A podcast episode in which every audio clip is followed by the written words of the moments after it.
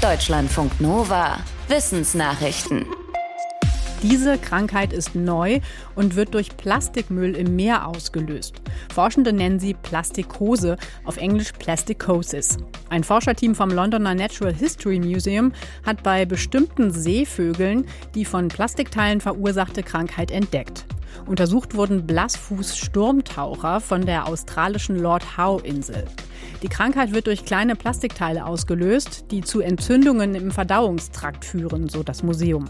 Im Laufe der Zeit führen die Entzündungen dann zu Vernarbungen und Verformungen im Gewebe.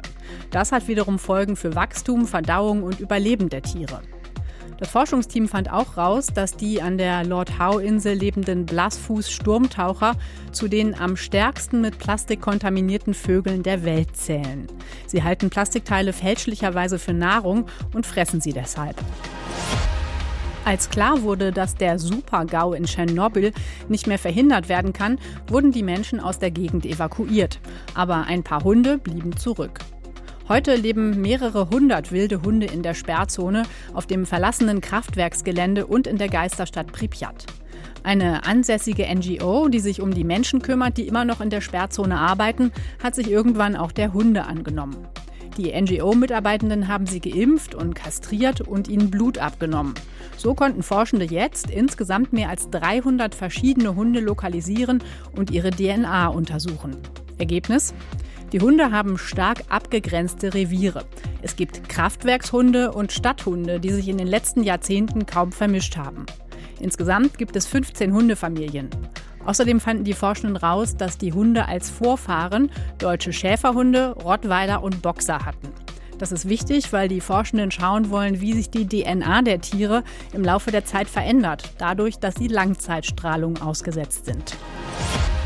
Mit einer Pferdestärke unterwegs sein, das war für uns Menschen eine grundlegende Veränderung.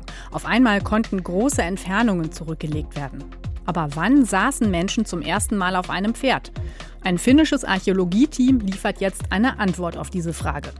Als erste Reiter in der Geschichte der Menschheit werden schon länger die Yamnaya vermutet. Diese Volksgruppe hat sich vor etwa 5000 Jahren dermaßen schnell von Südosteuropa bis in die Mongolei ausgebreitet, dass es naheliegt, dass sie für diese Strecken Hilfe hatten. Belege fürs Reiten fehlten aber bisher. Es gab keine Sattel, kein Zaubenzeug. Aber nun liefern menschliche Skelette Hinweise. Denn um ohne Sattel auf einem Pferd zu reiten, ist der sogenannte Stuhlsitz nötig. Dabei müssen die Beine ständig aneinander gepresst werden, um nicht runterzufallen. Macht man das oft, dann verändert das die Knochen- und Muskelansätze. Die Forschenden konnten an mehreren Yamnaya-Skeletten diese Veränderung nachweisen. Sie sagen, ihre Arbeit belegt, dass sich Menschen vor etwa 5000 Jahren zum ersten Mal auf ein Pferd setzten.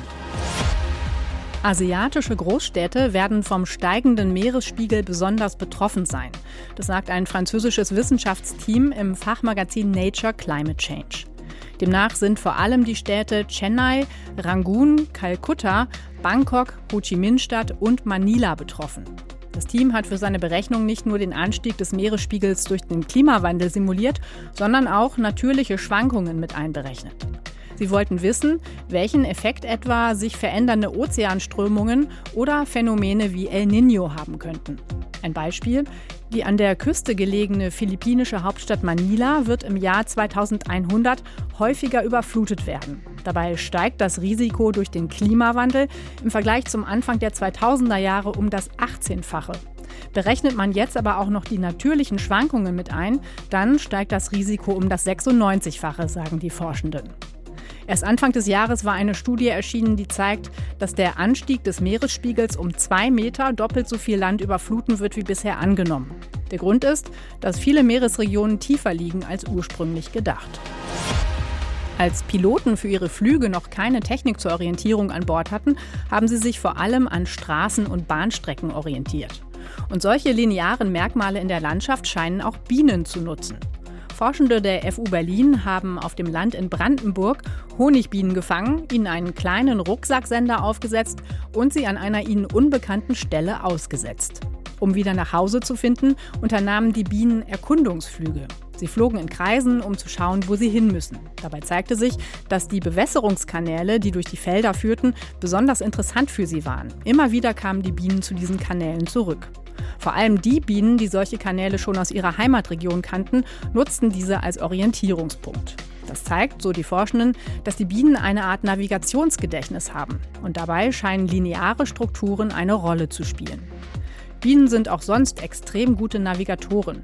Sie können sich anhand von Geruch, Licht, Erhebungen in der Umgebung und vermutlich sogar anhand des Magnetfelds orientieren. Wer nimmt nach der Hochzeit welchen Nachnamen an? Oder behalten beide ihren eigenen Nachnamen oder gibt es eine Doppelnamenlösung? In den USA wird das Ganze laut einer neuen Studie noch sehr traditionell gesehen. Eine Forscherin vom Wissenschaftszentrum Berlin für Sozialforschung hat untersucht, ob die Wahl des Nachnamens beeinflusst, wie heterosexuelle Frauen und Männer von Außenstehenden beurteilt werden. Dafür haben 500 repräsentativ ausgewählte Personen in den USA die Namenswahl von drei fiktiven Ehepaaren bewertet. Bei Paar Nummer 1 hatte die Frau den Nachnamen des Mannes angenommen. Bei Paar Nummer 2 hatten beide ihren Geburtsnamen behalten und Paar 3 hatte sich für eine Verknüpfung der Nachnamen mit Bindestrich entschieden. Die Bewertungen zeigten, Frauen, die nicht den Nachnamen des Mannes annahmen, wurden als weniger engagiert, weniger liebevoll und weiter entfernt vom Ideal der Ehefrau angesehen. Diese negative Bewertung betraf auch Frauen, die sich für einen Doppelnamen entschieden hatten. Und auch die Männer wurden im Umkehrschluss als weniger engagierte und liebevolle Partner gesehen, wenn die Partnerin nach der Heirat ihren Geburtsnamen behielt. Deutschlandfunk Nova